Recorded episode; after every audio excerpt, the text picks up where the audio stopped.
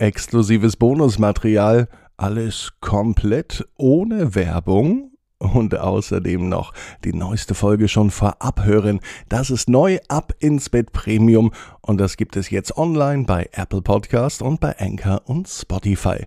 Klickt rein und holt euch dann ein Abo. Ab ins Bett, ab ins Bett, ab ins Bett, ab ins Bett. Der Kinderpodcast.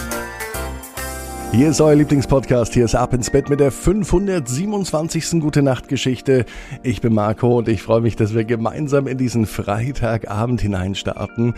Und die Woche geht mit guten Neuigkeiten zu Ende, denn ab sofort ist jeder von euch ein Titelheld bzw. kann es werden.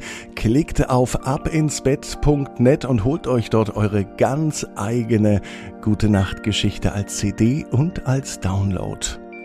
Hier kommt aber nun das Recken und Strecken, also ich lade euch ein, nehmt die Arme und die Beine, die Hände und die Füße und reckt und streckt alles so weit weg vom Körper, wie es nur geht. Macht euch ganz, ganz, ganz, ganz lang und spannt jeden Muskel im Körper an.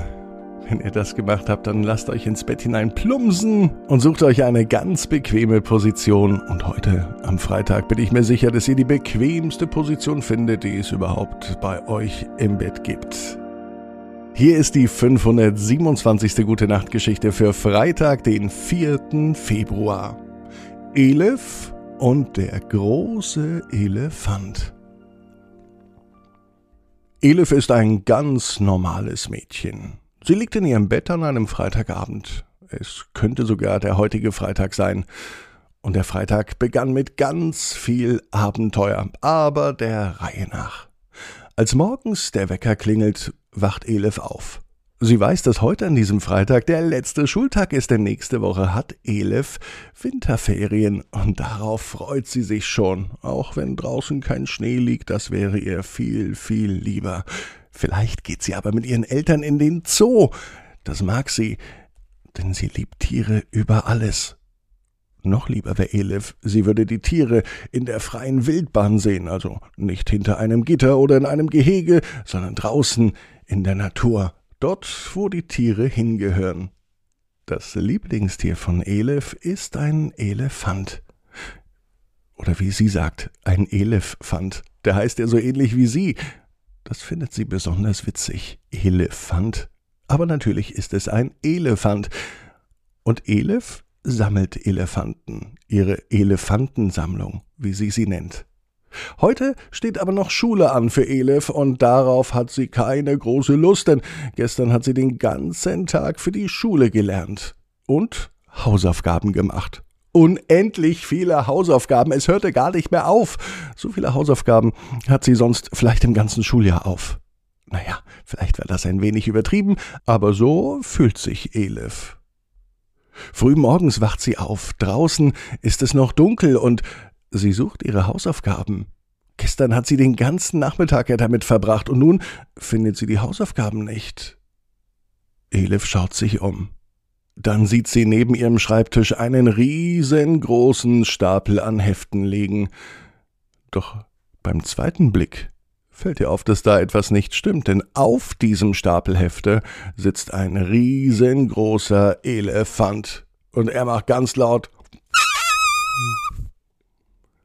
Er hebt seinen Rüssel und trötet so laut er kann. Elif zuckt zusammen. Sie fragt den Elefanten, warum er hier sitzt, und er sagt, er bewacht die Hausaufgaben und wird auch nicht mehr aufstehen. Elif versucht nun, das oberste Heft, das gelbe Heft für Mathematik, einfach so rauszuziehen aus dem großen Stapel. Der Elefant macht sich besonders schwer, so schwer, dass Elif ihre Hausaufgaben nicht herausziehen kann, denn der Elefant ist doch viel zu kräftig und hat ein viel zu hohes Gewicht. Nun steht sie also da.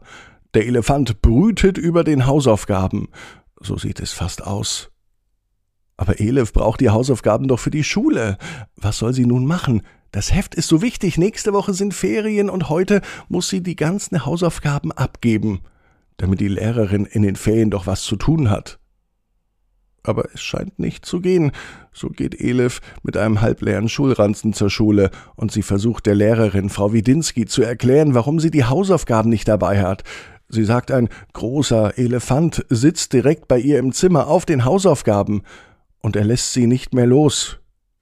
Doch die Lehrerin, Frau Widinski, glaubt ihr kein einziges Wort. Nur weil du Elefanten so sehr magst, heißt es doch nicht, dass die deine Hausaufgaben beschützen, sagt Frau Widinski mit einem leichten Schmunzeln im Gesicht. Ihre beste Freundin Anita hat das mitbekommen und sie sagt, es war bestimmt kein Elefant, sondern ein Elefant, der Elef beschützt vor den nicht gemachten Hausaufgaben. Nicht einmal ihre beste Freundin glaubt ihr. Was soll nun passieren? Wie soll dieser Freitag nun zu Ende gehen?